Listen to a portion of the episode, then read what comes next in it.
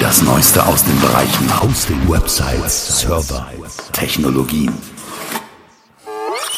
Der Podcast von GoNeo.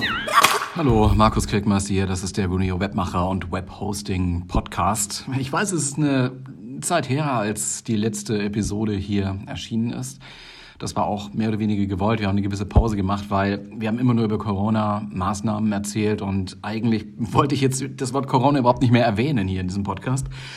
Habe da immer über Nextcloud erzählt, was man so machen kann, um Aufgaben, die man im Homeoffice jetzt bewältigen muss, besser bewältigen zu können. Wie bleibt man mit seinem Team in Kontakt und so. Ich glaube, das haben wir alles auch ausführlich erklärt.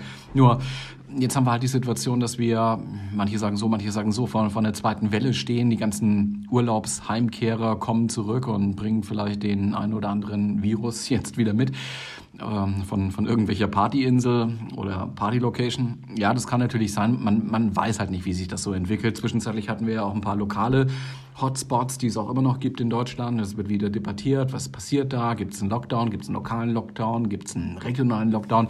Da war ich ja selber davon betroffen, weil ich ähm, in Gütersloh wohne. Und da gibt es diese große Fleischfabrik, diese große Schlachterei Tönnies. Äh, Tönnies, der Name ist auch bekannt von, äh, vom Fußballverein Schalke. Das ist, ja, das ist der Typ.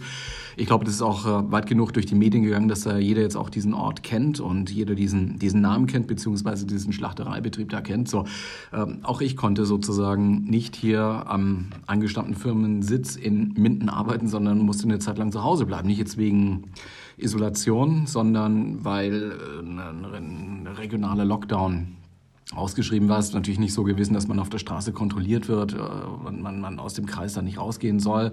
Natürlich darf man zur Arbeit gehen, wenn man das muss, aber es gibt auch diese Home-Office-Situation, die grundsätzlich ja schon zur Verfügung steht. Hier bei Guneo genauso wie bei anderen Technologieunternehmen. Man hat ja auch jetzt gehört von Google, die lassen ihre Leute bis äh, ja, Frühjahr nächsten Jahres, wenn ich es jetzt richtig in Erinnerung habe, soweit es geht, halt zu Hause arbeiten und viele andere Bürojobs werden im Homeoffice erledigt. Das kann natürlich jetzt sich auswirken auf die komplette Art und Weise, wie man ja, diese, diese Bürojobs organisiert. Also ist es denn wirklich notwendig, so viele Bürokapazitäten in den Innenstädten bereitzuhalten? Muss man überhaupt noch so diese äh, Einzelbüros oder Massenbüros eben haben, wo, wo man morgens um neun anfängt und vielleicht so bis 17, 18, 19, 20 Uhr, je nachdem dann eben da bleibt, äh, eine Kantine braucht und alles Mögliche eben auch? Oder kann man sagen, okay, man, man ist nur zeitweise da und die andere Zeit ist man eben im Homeoffice oder eben draußen beim Kunden oder sonst irgendwo. Und man spart sich so diese, diese großen Kapazitäten, die man ja vorhalten muss, wenn man die Leute an einem Ort zum Arbeiten versammeln möchte. Also eins der, einer der Vorreiterunternehmen war WordPress. Jetzt nicht äh, dieses Automatic, sondern WordPress als äh, Organisation, als Stiftung. Die lassen die Leute auch zu Hause arbeiten. Äh, Corona hin oder her, das war vorher schon so eine Entscheidung. Also wir hatten auch Gebäude in San Francisco, wenn mich jetzt nicht alles täuscht, und haben die dann auch aufgegeben. Das heißt, es gibt keine großen Bürogebäude mehr, in denen WordPress zu Hause ist, um die Entwickler da zu haben oder um irgendwelche Aufgaben zu erledigen, sondern die Leute können von zu Hause arbeiten und sollen auch von zu Hause arbeiten. Also es ändert schon so, so ein bisschen die Art und Weise, wie man insgesamt das Thema Büro, Office und so weiter sieht. Ist natürlich dann auch spannend, wie, wie sich das äh, Arbeitsverhalten insgesamt verändert. Ist man dann effektiver? Fällt das Pendeln weg? Ist das gut oder schlecht für die Arbeitskultur? Das ist alles eben noch herauszufinden. So, wenn man die Leute fragt, die jetzt von Homeoffice-Situationen betroffen waren und das jetzt auch mal erlebt haben, sagen natürlich, ja, das ist eigentlich schon ganz okay. Ich komme mit der, mit der Family da besser zurecht. Also ich muss eben keine Kinderbetreuung oder sowas extra noch organisieren. Oder ich habe nicht mehr diese langen Fahrwege. Das äh, versetzt mich in die Lage, entspannter morgens anzufangen. Andere sagen, ja, ich brauche da aber irgendwie auch ein bisschen Austausch mit Kollegen und das kann ich nicht nur alles digital äh, ersetzen. Da gibt es so unterschiedliche Meinungen, die sich momentan noch ein bisschen ausdifferenzieren. Gut, also eigentlich, lange Rede, kurzer Sinn, ich wollte gar nicht mehr so sehr auf das Thema Corona zu sprechen kommen, habe deswegen keine Podcast-Episoden mehr aufgenommen, okay. Andererseits haben sich jetzt auch ein paar Dinge angesammelt, die, die wir vielleicht doch mal hier als Audiodatei, als Podcast wieder mit reinnehmen sollten, was jetzt auch mit, mit Produkten von Guneo zu tun hat oder mit übergreifenden Dingen, die ja äh, alle Leute betreffen, die irgendwas mit dem Web zu tun haben, besonders als Anbieter was äh, mit dem Web zu tun haben, also etwas verkaufen oder Informationen anbieten, die aber vielleicht ihre Website irgendwie monetarisieren wollen, zum Beispiel mit Affiliate-Programmen. Da begleitet uns ja nach wie vor das Thema E-Privacy. Das ist so eine EU-Richtlinie, die noch nicht in Gesetzesform gegossen worden ist. Nicht in jedem Land, in UK, in England ja, in Deutschland zum Beispiel nein. Aber es gibt so ein paar Stellungnahmen von übergeordneten Datenschutzbehörden und Datenschützern, die so ein bisschen Wunschlisten auch schon aufgestellt haben und Stellungnahmen abgegeben haben. Und wenn jetzt irgendwelche ja, Klagen bei Gericht eingereicht werden, oder Abmahnungen ausgesprochen werden sollen oder sowas, dann, dann werden natürlich die Juristen, insbesondere auch die Richter, da reinschauen, was, was gibt's denn da so an, an Kommentaren, an Stellungnahmen, auf die man sich dann vielleicht im Rahmen einer Urteilsfindung nochmal stützen kann. Und dann landen die bei solchen Stellungnahmen von Datenschützern. Deswegen ist das durchaus relevant und man muss gucken, was da passiert. E-Privacy also. Es gab ja ein paar Stellungnahmen zum Thema Cookies. Dürfen jetzt Cookies äh, gesetzt werden? Der Datenschutzausschuss der EU hat, ja, ich würde jetzt mal ein bisschen, ich meine es gar nicht so sehr verächtlich, äh, eine Wunschliste aufgeschrieben. Also da wurden vor allem diese Cookie-Walls, die wir stärker sehen jetzt im publizistischen Bereich, nochmal thematisiert. Cookie-Walls heißt, man kommt auf die Seite von irgendeinem Nachrichtenmagazin, online jetzt meine ich natürlich, und ähm, sieht erstmal auf, auf dem Mobile-Gerät, also auf dem Smartphone komplett auf dem Screen, ja, möchtest du jetzt ein Abo abschließen für dieses digitale Angebot, kostet halt 4 Euro, 5 Euro, was auch immer im Monat. Oder möchtest du es weiter mit Werbung anzeigen, angezeigt haben, dann kostenlos, vielleicht auch mit Einschränkungen und äh, bis zu diesem ersten Klick bei dieser Entscheidung sieht man vom Inhalt, den man eigentlich aufrufen wollte, erstmal nichts mehr. Das ist diese Cookie Wall. War nicht so gedacht. Also dieses, äh, diese DSGVO hat diese Cookie Wall eigentlich nicht so gewollt, äh, um es mal so auszudrücken. Und wenn man jetzt ein bisschen reinschaut in den, in den Text, steht da auch drin, dass diese, diese Inhalte eigentlich zugänglich sein müssten. So, jetzt haben wir diese Cookie Walls. Der Datenschutzausschuss hat sich, hat es mal thematisiert, hat sich aber nicht eindeutig dazu positioniert. Äh, im Endeffekt sind ja gerade so publizistische Seiten erstmal unbenutzbar, in Anführungszeichen, wenn man nicht bereit ist, diese erste Entscheidung zu treffen mit einem Klick. Ich schließe ein Abo ab, ne? deswegen Wall, Paywall, Cookie Wall. Oder ich akzeptiere die Werbung, und dann muss ich eben auch ähm, akzeptieren, dass ein paar Cookies mit auf meine Festplatte beziehungsweise auf den privaten Speicher gesetzt werden und ich im Prinzip dann trackbar bin. Das ist äh, jetzt nicht so gut. Andererseits wurde in dieser, in dieser Stellungnahme dieses Datenschutzausschusses nochmal deutlich gemacht, ja, es muss schon so sein, dass der User, also der, der nutzende User, der irgendwas haben will, sehen will, lesen will, angucken möchte, dass der so einen Informed Consent abgeben muss. Und er muss auch ganz bewusst gefragt werden, welche Art von Cookies oder möchtest du wirklich Cookies haben? Und da darf man nicht voreinstellen, ja, darf man nicht alles anklicken sozusagen in dieser Auswahlbox. Es muss diese Auswahlbox geben, es darf aber auch nicht alles angeklickt sein, es muss leer sein. Und dann kann man einzeln auflisten, ja, die technisch notwendigen Cookies und dann diese Tracking-Cookies und noch Cookies und Drittanbieter-Cookies und, und Cookies, Cookies, Cookies. Müsste man dann Häkchen setzen als User und müsste dann zustimmen. Und diese Zustimmung muss auch jederzeit widerrufbar sein. Auch das ist so ein Ding, was in dieser Datenschutz- Datenschutzausschuss Stellungnahme, um es mal korrekt auszudrücken, drinsteht. Es muss also vielleicht im Futter so ein Link dann auch sein, dass man sich das jederzeit wieder angucken kann, was man da angeklickt hat und angekreuzt hat und man muss es auch jederzeit widerrufen können. Das ist äh, Neue dabei. Das war noch nirgendwo so klar ähm, geschrieben. Ne? Also, so in diesem Zusammenhang gibt es dann auch so ein äh, BGH-Urteil, ein Bundesgerichtshofurteil, also diese, diese die Cookie-Consent-Einstellungen dürfen nicht voreingestellt sein. Also es war ja immer ein bisschen unterschiedlich gehandhabt worden. Also die Minimalvariante, die man so im Web gesehen hat, war, dass äh, einfach nur so ein Hinweistext in einer Box stand, äh, wenn du jetzt die Seite weiter nutzt, dann akzeptierst du, dass Cookies gesetzt werden und so weiter. Das soll halt nicht mehr so sein. Dann wird jetzt auch stärker unterschieden, hat sich auch weiterentwickelt jetzt. Technische notwendige Cookies, Session-Cookies, die werden sowieso gelöscht von den Browsern schon immer. Also da tun auch, äh, tut man auch auf der technischen Seite so einiges.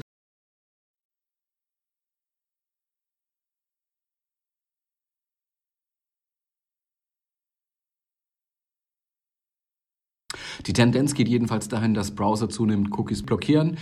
Im Prinzip sind jetzt erstmal nur die Third-Party-Cookies betroffen. Das betrifft schon einige Bereiche, zum Beispiel die Werbeinserts, also die zielgerichtete Werbung, beziehungsweise auch den Affiliate-Bereich. Da haben viele Leute tatsächlich damit zu kämpfen. Also es ist schwieriger geworden, die äh, Sales, die Leads einzelnen Affiliate-Partnern wirklich zuordnen zu können. Das hat ein paar Auswirkungen gehabt. Das hat natürlich jetzt monetäre Auswirkungen für die Betreiber der Seite, klar. Äh, also der Seite, die irgendetwas published, die irgendwie so eine Vergleichsseite macht und äh, Inhalte anbietet. Aus diesen Inhalten heraus kann man dann auf eine Anbieterseite landen, wo man dann einen Shop vor sich hat, also aus diesem Shop was kauft. Und normalerweise wäre es halt so, dass durch dieses Tracking-Verfahren jetzt eine Provision ausgeschüttet werden könnte. Das funktioniert natürlich nur, wenn Cookies gesetzt werden oder andere Maßnahmen ergriffen werden können, um diesen Sale exakt zuzuordnen. Es gibt ein paar Umwege, jetzt wo man keine Cookies mehr setzen darf weil das ist jetzt wohl auch die Normalsituation. Es darf nicht vorausgefüllt sein, dieses Cookie-Consent-Fenster. Das heißt, man wird die Situation haben, dass die Leute es einfach wegklicken und nicht beachten und halt die, die Cookies nicht akzeptieren. Dann darf man keine setzen, dann darf man auch keine Tracking-Cookies für die Affiliate-Partner setzen. Ist dumm. Äh, es gibt ein paar Möglichkeiten, ähm, Transaktionsanfragen nachzuladen, besonders bei Awin, einem bedeutenden Netzwerk hier in Europa für Affiliates und äh, Affiliate-Anbieter für Shop-Anbieter. Wir nutzen das auch bei Guneo, die Produkte dort verkaufen wollen und dort äh, auf diese Art und Weise bewerben lassen wollen. Und ähm, das hat zu einigen Problemen geführt, was es sozusagen weniger attraktiv macht für Affiliate-Partner auf diese Art und Weise zu versuchen, die Seite zu monetarisieren. Also da äh, sind wir auch noch nicht komplett durch, weil die Entwicklung mit den Browsern geht auch immer noch weiter. Wir sehen, dass Influencer insbesondere und auch Webseiten allgemein stärker jetzt mit Gutscheincodes arbeiten. Das heißt, man gibt Vouchers aus und äh, mit diesem Voucher geht der einzelne Kunde dann eben zu dem Shop seiner Wahl, kriegt dort irgendwie einen Rabatt, 5 Euro, 5 Prozent, 2 Prozent, was auch immer.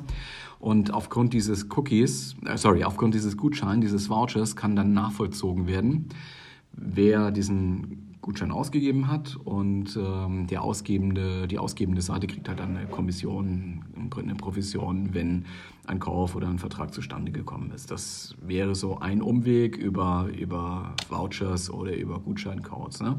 Ansonsten gibt es ein paar so Tracking-Möglichkeiten wie Server-to-Server, das heißt Server miteinander kommunizieren können oder man kann als Anbieter auch Landesseite, Landeseiten für jeden Affiliate-Partner extra machen, sodass man da auch hier eine Möglichkeit hat, äh, den den Traffic besser zuzuordnen, was natürlich ungleich aufwendiger ist, als wenn man einfach nur einen Parameter an die URL anhängt und dann funktioniert das Ganze schon. Aber ich glaube, von dieser einfachen Art und Weise muss man sich inzwischen verabschieden.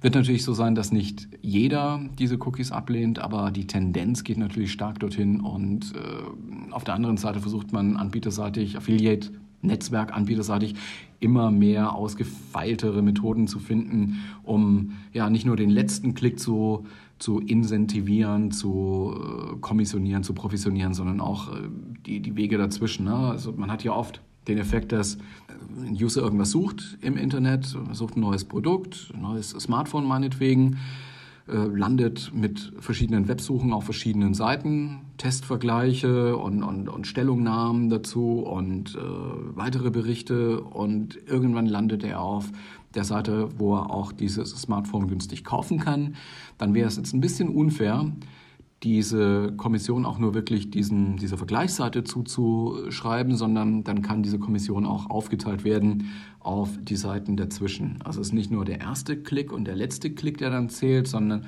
auch die Klicks auf anderen Seiten, die irgendwas zu diesem Kauf, zu dieser Konversion beigetragen haben, dazwischen auch, das geht inzwischen und äh, immer mehr. Also äh, man kommt da schon auf, auf, auf technische Art und Weise auch dazu, das Ganze ein bisschen besser zu und gerechter zu monetarisieren. Andererseits, ohne Cookies wird das Leben wirklich etwas schwer. Das ist noch nicht ausgestanden, das ist auch noch nicht alles durch und da wird es noch viele Diskussionen geben. Eine schöne Sache ist das jedenfalls nicht und man sollte sich die Prozesse hier sehr, sehr genau ansehen und man sollte es auch mal gucken, was man jetzt auf seiner Seite hat. Es ist ja oft so, wenn man eine Webseite betreibt als Publisher und einige Affiliate-Links da eingebaut hat, dann geht man da eigentlich nicht ran, wenn man es nicht muss. Ich würde dringend empfehlen, mal nachzugucken, was jetzt eigentlich Stand der Dinge ist und inwieweit diese alten Codes da immer noch gelten. Ja, äh, viele sind auch jetzt ein bisschen umgestrickt worden im Zuge der neuen Rechtsprechung, im Zuge der neuen Stellungnahme zu diesem E-Privacy-Thema. Ja, ähm, zu den Neuigkeiten, die ich am Anfang erwähnt habe, gehören ein paar produktseitige Entwicklungen hier bei Guneo. Also wir hatten ja vor ja, einigen Tagen jetzt auch die große Umstellung. Seit ähm, Juli 2020 gilt in Deutschland für eine begrenzte Zeit, nämlich bis zum 31.12. ein verringerter äh, Satz an Mehrwertsteuer, an Umsatzsteuer sozusagen in Deutschland. Nicht mehr 19 Prozent sind jetzt angesagt, sondern es sind 16 Prozent. Das sind drei Prozentpunkte Unterschied. Das heißt, äh, die Regierung in Deutschland, Bundesregierung hat halt gesagt, äh, wir wollen den Konsum, den privaten Konsum vielleicht auch ein bisschen ankurbeln und hiermit würde sozusagen so ein Impuls in den Markt geschickt, damit die Leute ihre Käufe vorziehen, damit sie ein bisschen sparen können jetzt in der Zeit bis zum Jahresende. Das wird man natürlich was den Erfolg angeht, erst zum Jahresende besser beurteilen können, ob das wirklich so einen Konsum-Push äh, ausgelöst hat. Momentan, wenn ich so richtig sehe, stehen die Zeichen ein bisschen danach. Wir haben jetzt natürlich bei Guneo uns auch überlegt, wie gehen wir damit um und dazu haben wir einige Newsletter und äh, Blogbeiträge auch verfasst. Wir geben diese potenzielle Ersparnis an unsere Kunden weiter auf ein recht äh, unterschiedliches und ausgefeiltes System, wie ich finde. Also da haben die Leute hier auch wirklich lange dran gearbeitet, das so auf die Reihe zu kriegen. Es geht ja bei uns um ähm, ja, Dauerschuldverhältnisse, wie es juristisch heißt, um Verträge, die eine Laufzeit haben und die betreffen nicht nur dieses eine halbe Jahr vom 1.7. bis zum 31.12.2020, in der die verminderte Mehrwertsteuer gilt, sondern einen Vertrag schließt man vielleicht äh, für zwölf Monate ab oder, oder auch nur monatlich, beides geht. Aber sehr, sehr viele Kunden schließen den Vertrag für zwölf Monate ab und haben eventuell schon vorausbezahlt oder kommen jetzt irgendwann meinetwegen im September 2020 neu dazu. Und dann hat man ja mehrere Bereiche, äh, zeitliche Bereiche, in denen unterschiedliche Mehrwertsteuersätze gelten. 16 Prozent oder eben 19 Prozent. Und je nachdem muss man jetzt zuordnen, welche Leistungen werden denn jetzt erbracht in der Zeit der verminderten Mehrwertsteuer und was aus dieser Vorauszahlung meinetwegen auch äh, müsste man mit 19 Prozent sozusagen abrechnen. Und genau das wird tagaktuell oder tagesspezifisch auseinandergezogen bei Goneo. Und manche Rechnungen wurden ja auch schon gestellt und bezahlt, bevor die Regierung überhaupt auf die Idee gekommen ist, diese Mehrwertsteuer so zu senken. Und das haben wir auch berücksichtigt. Das heißt, das heißt, wir mussten, und wir haben das halt so gemacht, also wir haben auch andere Modelle überlegt, weil, ja, lange diskutiert hier. Ähm, Rechnungen, die in, in der Zeit vorher ausgestellt worden sind, wurden sozusagen zurückgezogen. Es wurde eine Gutschrift erstellt, wie das juristisch notwendig ist, steuerrechtlich auch notwendig ist. Also es wurden Rechnungen ähm, sozusagen storniert, in Anführungszeichen, gut geschrieben und es gab eine neue Rechnung, in der die Mehrwertsteuersätze entsprechend der vorausbezahlten Zeiten abgerechnet worden sind, sodass diese Rechnungen auf jeden Fall korrekt sind. Und es gibt ja einige von unseren Kunden, die mit dieser Umsatzsteuer zum Finanzamt gehen und äh, diese gegen gezahlte Mehrwertsteuer auch verrechnen.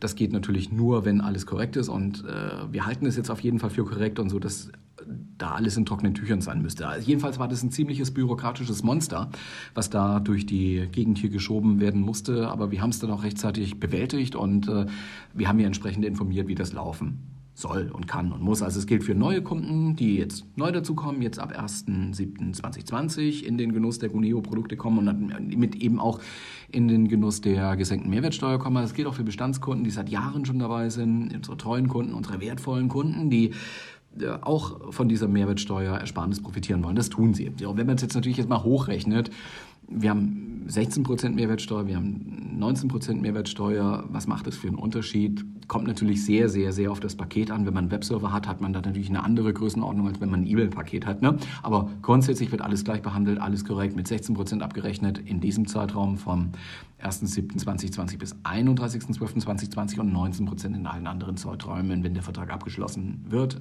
und wurde, beziehungsweise auch rückwirkend, wenn schon eine Vorauszahlung geleistet worden ist. Ich glaube, das äh, ist online ganz gut dokumentiert. Ich schreibe es hier mit in den Shownotes, äh, in die Shownotes mit rein, welche also eine Webadresse, URL, da ist das alles nochmal nachzulesen, gibt auch FAQ dazu und uns erreichen eigentlich wenige Nachfragen dazu. Äh, ich glaube, das ist mehr oder weniger alles klar.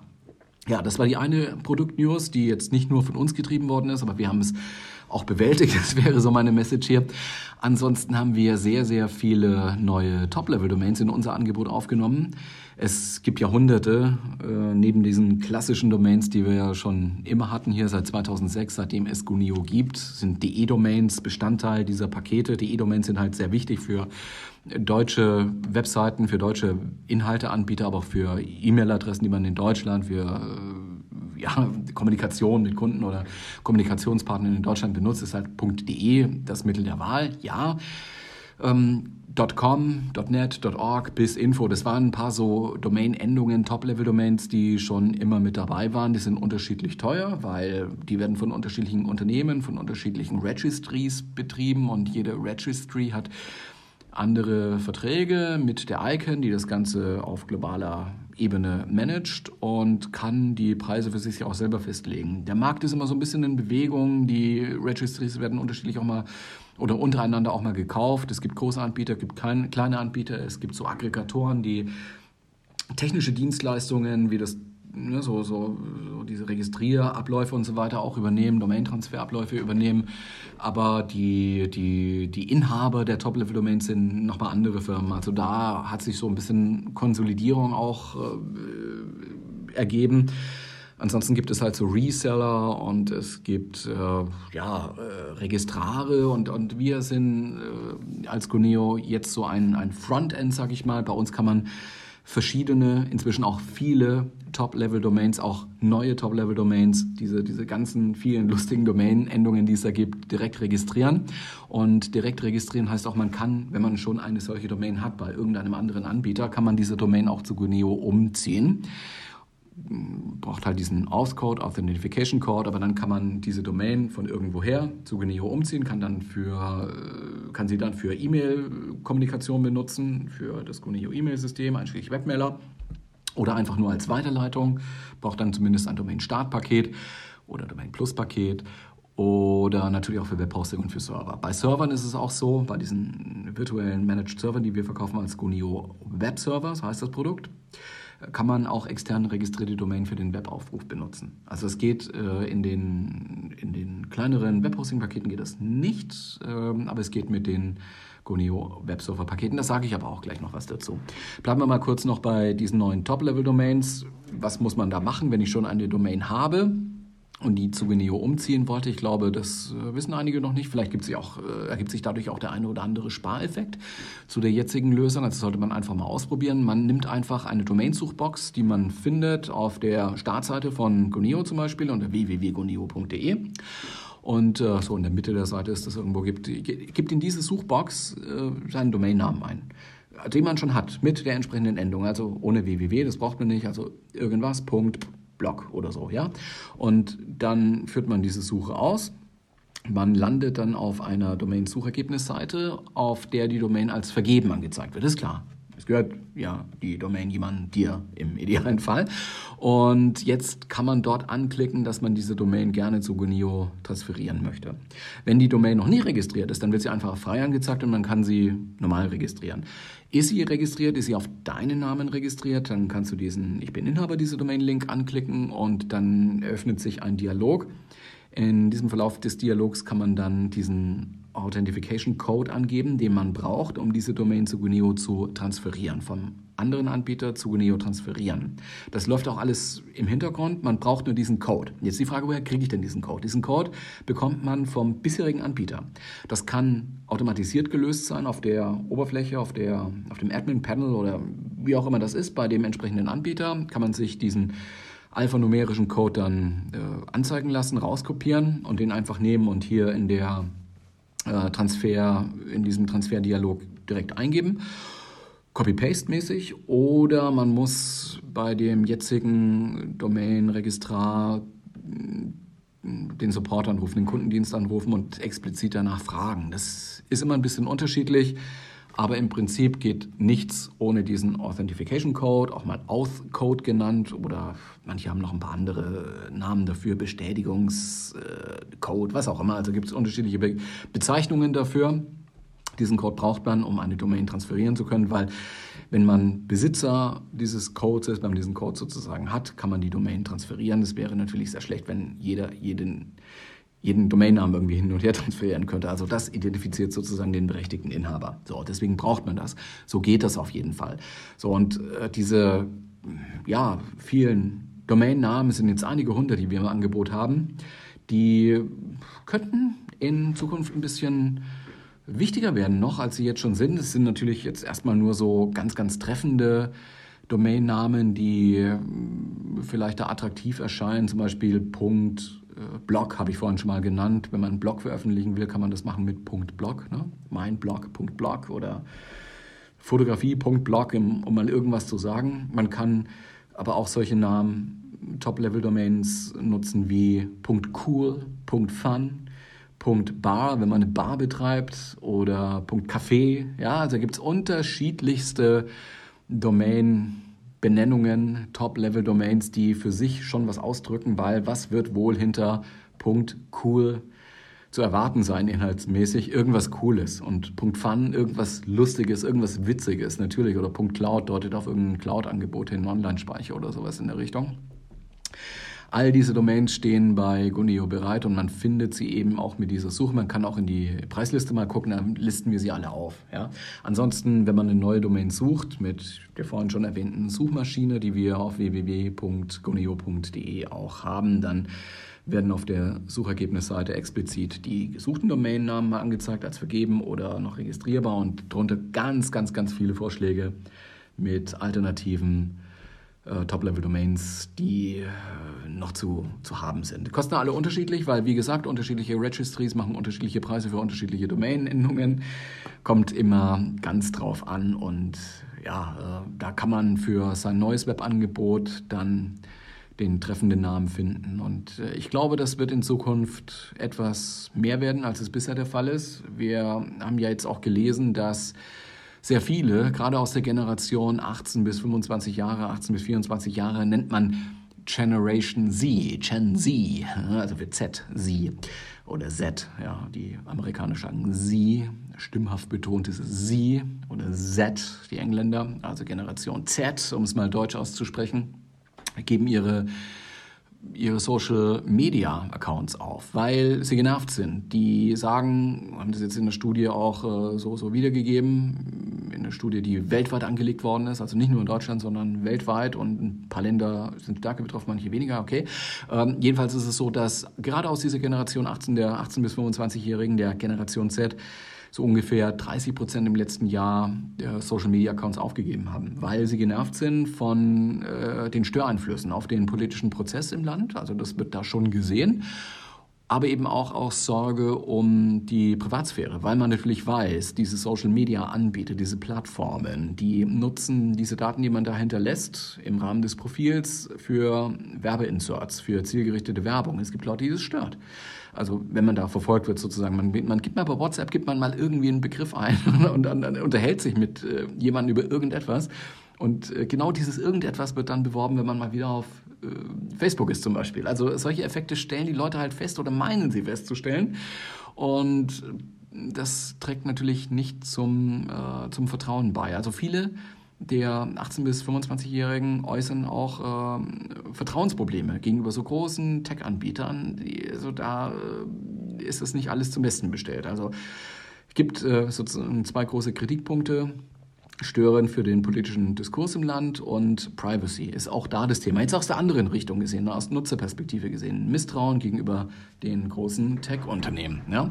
Ich frage mich bei der Gelegenheit immer, 18 bis 25-Jährige sind jetzt die Generation Z. Äh, was kommt denn jetzt, jetzt immer mit dem Alphabet durch, ne? Was, was kommt denn jetzt nach Z? AA oder AB oder wie werden jetzt die Generationen, die Kohorten, die, die, die, die, die Alters äh, Gruppen sozusagen, wie werden die jetzt weiter benannt? Ich dachte immer, das sind so die, die Sozialwissenschaften, die diese, diese Generationsbenennungen da einführen. Aber ich habe mittlerweile den Eindruck, das sind eher so private Unternehmen, die halt Studien selber natürlich auch herstellen. Das, das mag wissenschaftlich auch völlig okay sein, nur die brauchen natürlich etwas griffigere Benennungen für die Ergebnisse ihrer Arbeit. Und da ist man eben bei Generation X und Y und Z und so. Aber es muss ja auch weitergehen. Es gibt jetzt auch die 12- bis 16-Jährigen. Wie werden die jetzt benannt? Also ich, ich weiß jetzt noch gar nicht. Also wer, wer sich damit ein bisschen auskennt, kann da gerne mal einen Kommentar drunter schreiben oder auf irgendeine Weise mit uns Kontakt aufnehmen. Und würde mich echt mal interessieren, wie man denn immer zu solchen Buchstabenbenennungen der Generationen kommt. Aber okay, gibt einen Blog-Eintrag dazu ähm, zu dieser erwähnten Studie einer digitalen Kommunikationsagentur, die weltweit tätig ist, die einige tausend User befragt hat, wie sie denn mit dem Internet umgehen. Und das ist ein Aspekt aus dieser großen Studie. Ähm, und ich habe das zitiert, weil ich jetzt daraus ableiten würde, naja, wenn es jetzt nicht die, die, die äh, Social-Media-Profile sind, die weiter wachsen oder die das Ganze nach vorne treiben, ähm, man aber trotzdem dabei bleiben will im digitalen, technologischen Geschehen, was auch so ist, auch das gibt diese Studie her. Das ist keine Technologieverdrossenheit oder sowas, die man da rauslesen muss. Was wird es dann sein? Es könnte die eigene Website sein. Die eigene Website, die braucht einen Namen, die braucht, eine, braucht einen Domainnamen, die braucht eine Top-Level-Domain und deswegen glaube ich, dass diese Top-Level-Domain, gerade auch die neuen Top-Level-Domains, irgendwie jetzt auch wichtiger werden als die, die .cools, .fun, .cloud, .bar, .coffee und, und was auch immer. Das könnte sozusagen den Markt so ein bisschen bewegen und äh, deswegen auch das große neue Angebot von Gonio. So, das war ein weiterer Produktaspekt, also kann man sich ja mal angucken, was da alles jetzt bei uns im Angebot ist. Es ist wirklich sehr viel geworden. Und eine letzte Geschichte noch, die die man auch ein bisschen überschreiben müsste mit Last Not Least, weil da steckt auch richtig viel Arbeit dahinter, auch richtig viel Entwicklungspower dahinter hier von den, von den Leuten aus der Produktentwicklung. Wir haben ja seit vielen Jahren auch schon Managed Server im Angebot, teilweise als Hardware-Version, teilweise als äh, virtuelle Server. Der Trend geht eindeutig Richtung virtuelle Server. Das äh, lässt sich auch nicht mehr zurückdrehen. Das will auch keiner mehr zurückdrehen. Das heißt, äh, die Virtualisierung schlägt auch hier zu. Das ist jetzt nicht so das klassische Thema Cloud, sondern wir sind wirklich davon ausgegangen, dass wir ein Produkt haben wollen, das irgendwo die Lücke schließt zwischen dem ja, Webhosting-Bereich, diesem Shared-Bereich und dem Cloud-Bereich, der bei uns nicht abgebildet ist als Produkt, den, den man so in diesen Public-Cloud-Strukturen hat, bei den Hyperscalern, die weltweit agieren. Wo, wo man sich natürlich aber auch ziemlich viel Overhead mit einkauft. Das heißt, äh, da ist man zwar in der Lage, äh, seine, seine Website oder seine App-Plattform sozusagen nach oben zu skalieren in alle möglichen Regionen dieser Welt. Ähm, kostet natürlich auch Geld dann. Und man, man kann mit diesen, mit diesen Public Cloud-Geschichten auch ganz, ganz unterschiedliche, ganz spezielle Plattformen herstellen, also für, für Skriptsprachen auf Java-Basis oder, oder weiß der Kuckuck, was die verschiedenen Hersteller da äh, alles gerne mal haben wollen. Wir sagen, okay, äh, wir, wir suchen etwas, was für User interessant ist, die aus diesem Shared Hosting Bereich vielleicht raus wollen, die, die, die schon eine eigene Serverumgebung mit einer eigenen Struktur haben wollen, die verlässliche ähm, Power brauchen, verlässliche Performance brauchen, die bereit sind, äh, Summe X pro Monat dafür auszugeben und die ja, äh, abgeschottet sein wollen von einer störenden Servernachbarschaft. Also das habe ich in anderen Kontexten ja schon mal thematisiert. Beim Shared Hosting Bereich ist es halt so, man ist mit vielen Kunden auf einer Hardware-Plattform, ja, auf einem Server, auf einem physikalischen Server. Das äh, macht die ganze Sache sehr günstig, damit sehr, sehr attraktiv, preiswert. Aber es gibt eben auch so missionskritische Anwendungen, sage ich mal, so Shops oder kommerzielle Anwendungen verschiedenster Art, so Sharing-Plattformen oder ja, das sind so die typischen An Anwendungen oder Shop oder ja, Unternehmensseiten, die einfach laufen müssen, weil sonst kostet es Geld, das man nicht verdient. Ähm, die brauchen sowas wie eine schon Shared Hosting Plattform, nur schneller, performanter, ja, davon ein bisschen mehr kosten, soll aber genauso einfach zu handhaben sein wie Shared Hosting. Ja? Und da hat man im, im Public Cloud Sektor dann doch mal das Problem, da braucht man eigentlich schon einen Administrator, der richtig, sich richtig auskennt, weil klar, man kann am Anfang mal mit einem, mit einem Paket, äh, kann man ja, mit, mit, so einem Container kann man mal äh, anfangen und schiebt dann halt seinen sein, sein Lamp-Stack da drauf, in der ist auch schon WordPress drin oder Nextcloud drin oder was man immer eben auch haben will als Anwendung da drin. Also hat so sein, sein fertiges Ding, seinen fertigen Stapel, seinen fertigen Container. So ab damit in die Cloud, okay. Nur entwickeln sich die Komponenten ja weiter. Also das Serverbetriebssystem, das Linux, was da läuft, entwickelt sich weiter. Dann sind ständig irgendwelche Updates, die da durch die Gegend fliegen. Manchmal ist es auch richtig dringend, weil Sicherheitslücken entdeckt werden und die müssen dann schnell geschlossen werden. oder auch die Anwendungen da drauf äh, entwickelt sich ganz schnell weiter. Wir sehen ja, wie schnell WordPress immer jetzt die äh, neuen Versionen nachgeliefert hat. Das ist mit, mit anderen Anwendungen zu Nextcloud oder so immer das, äh, das Gleiche. Also da muss man ständig irgendwie dabei sein, irgendwie dran sein. Aber ja, was ist mit, der, mit dem Serverbetriebssystem? Da ist es halt nicht so, dass man einfach auf Update klickt und dann passiert das schon, sondern muss man sich ein bisschen auskennen. Da braucht man ein bisschen Erfahrung, sonst steht das ganze System und läuft dann nicht mehr. Und dann kann man wieder, ja, hoffentlich aus dem Backup die Anwendung nochmal rekonstruieren und äh, dann nochmal ein Update versuchen oder so, aber mh, hm, äh, so richtig gut ist das nicht und deswegen gibt es bei uns diese Managed Server. Diese Managed Server werden von Guneo, deswegen heißen sie eben so, gemanagt. Also da sind hier die Server-Spezialisten dabei, die dann Updates einspielen, sobald sie erschienen sind. Es gibt so, so Update-Pläne, also reguläre Updates und zwischendurch Updates, die eingespielt werden, wenn sie dringend sind, wenn es geboten ist. Es gibt dann immer eine Information vorher, wenn der Server neu gestartet werden muss.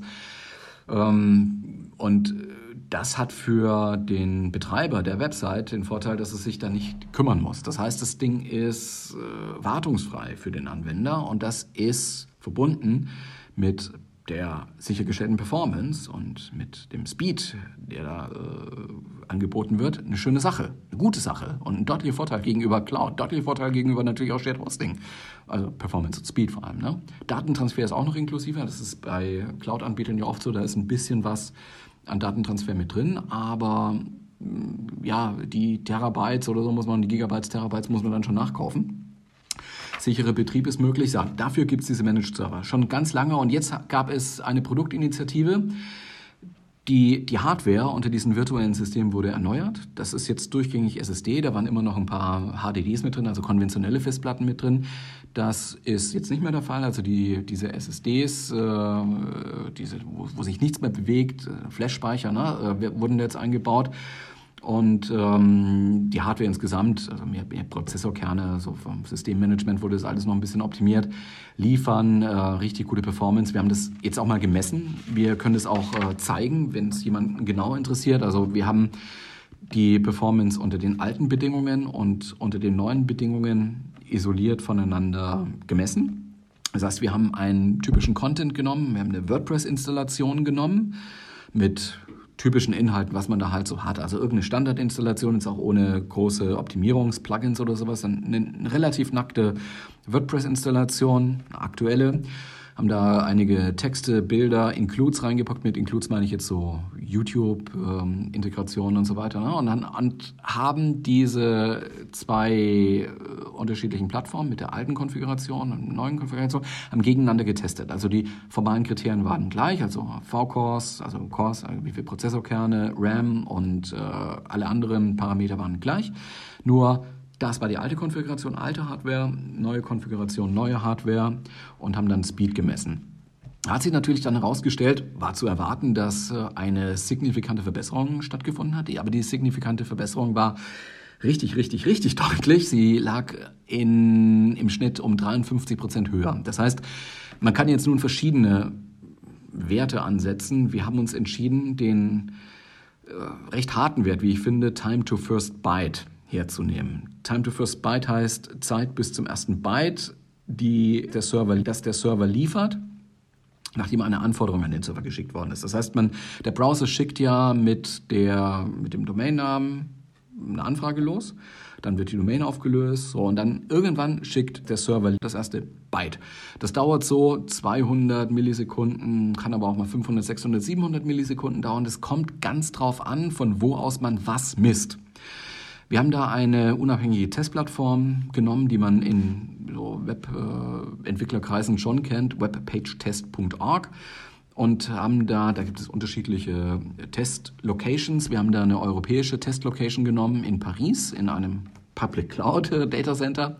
Äh, ist diese Teststruktur gehostet und von dort aus haben wir die Anfragen an unser Data Center geschickt, wo diese zwei Server halt stehen, webpagechest.org, haben das viele tausendmal ausgeführt und haben dann diese gemessenen Werte gemittelt, Mittelwertegebiete gebildet und äh, herausgefunden, dass sozusagen sich der Time to First Byte, TTFB-Wert, um 53 Prozent im Schnitt erhöht hat. Das ist eine ganze Menge und das kommt natürlich dadurch zustande, dass äh, ja, die, äh, die, die, die Struktur, die Serverstruktur, der neue ist, Aber auch das Virtualisierungssystem haben wir geändert. Also das ist ein bisschen äh, flexibler jetzt, ein bisschen optimierbarer jetzt. Das haben wir gemacht. Und wir haben da ein System drauf, das ermöglicht, äh, ähm, die Seiten mit HTTP2 auszuliefern. Das ist eine Weiterentwicklung des ursprünglichen HTTP-Protokolls, das auch als HTTPS bekannt ist jetzt mittlerweile, also mit dieser sicheren Version mit SSL. Ähm, HTTP2 hat den großen Vorteil, dass es über eine Verbindung sozusagen von Server zu Browser mehrere Elemente gleichzeitig herunterladen lassen kann und im Push-Verfahren auch Elemente zum Download anbietet, ohne dass der Browser schon danach gefragt hat. Es beschleunigt natürlich den Seitenaufbau, auch im weiteren Verlauf. Es gibt ja da weitere Möglichkeiten, noch andere Werte zu nehmen, nicht nur Time to First Byte, sondern man kann messen, wie lange dauert es denn, bis die Seite komplett oder fast komplett übertragen worden ist oder wie lange dauert es, bis ein, ein sinnvoller Content geliefert worden ist. Das sind jetzt ein paar so ich sag mal, psychologische Faktoren, die dazukommen. Time to First Byte ist ein recht technischer nackter Wert. Der nützt dem User erstmal nichts. Das ist einfach nur das erste Byte, das man eben nicht sieht auf dem Browserbildschirm. Visual Complete würde bedeuten, die Webseite ist schon fast komplett geladen. Ja, da haben wir, haben wir auch gemessen. Oder erster Contentful Paint heißt das bei Webpage Test. Also der erste der erste Entwurf, die erste Ausgabe der Webseite auf dem Screen des Users auf dem Browser. Das äh, sind dann schon Werte, die an dieser Mensch-Maschine-Schnittstelle dann auch dem User was nützen, weil er sagt, okay, jetzt habe ich die Information, die ich gesucht habe. Und äh, auch in diesen beiden Werten, in Visual Complete 85 Prozent und äh, First Contentful Paint haben wir signifikante Verbesserungen jetzt um 10 Prozent, um 12 Prozent.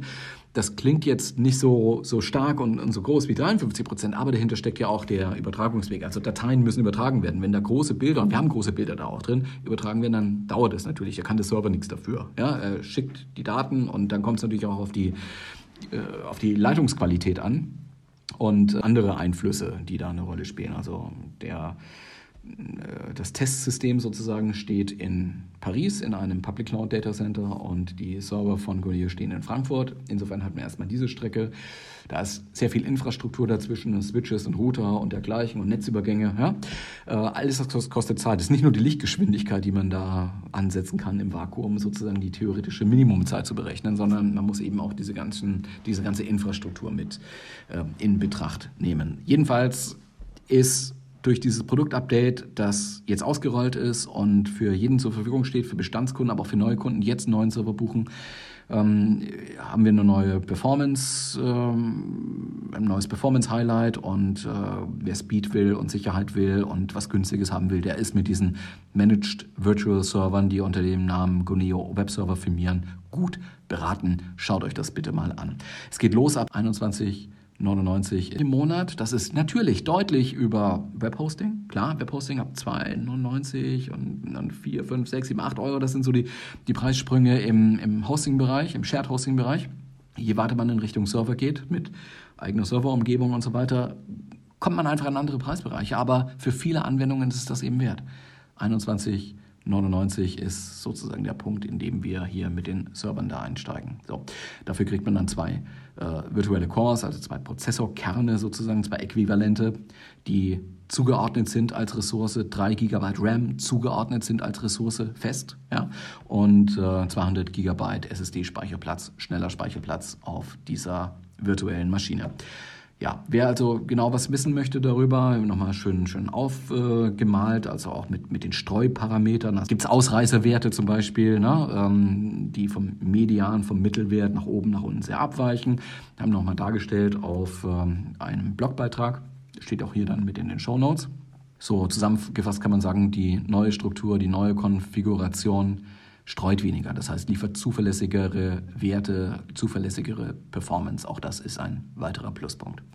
Das soll es mal für heute gewesen sein. Wenn du jetzt jemanden kennst, wo du sagst, ey, Informationen hier wären auch für denjenigen oder diejenige interessant, schick einfach einen Link zu diesem Podcast hier weiter auf Apple oder eben Stitcher oder wie gesagt, wir veröffentlichen das auf allen möglichen Plattformen, die, die uns äh, so einfallen und wo wir sagen, das ist okay, auch auf Spotify, auch zu Hause. Ansonsten eben auch hier im Blog. Mit den entsprechenden Show Notes. Also gerne auch weitererzählen, weiterschicken und abonnieren ist ganz wichtig, damit du keine Folge verpasst. Ansonsten bleibt mir nur übrig, dir ein schönes Wochenende zu wünschen mit allem, was dazugehört. Vielleicht hast du noch Urlaub, dann gute Erholung und ich hoffe, wir hören uns bald wieder. Bis dann. Tschüss.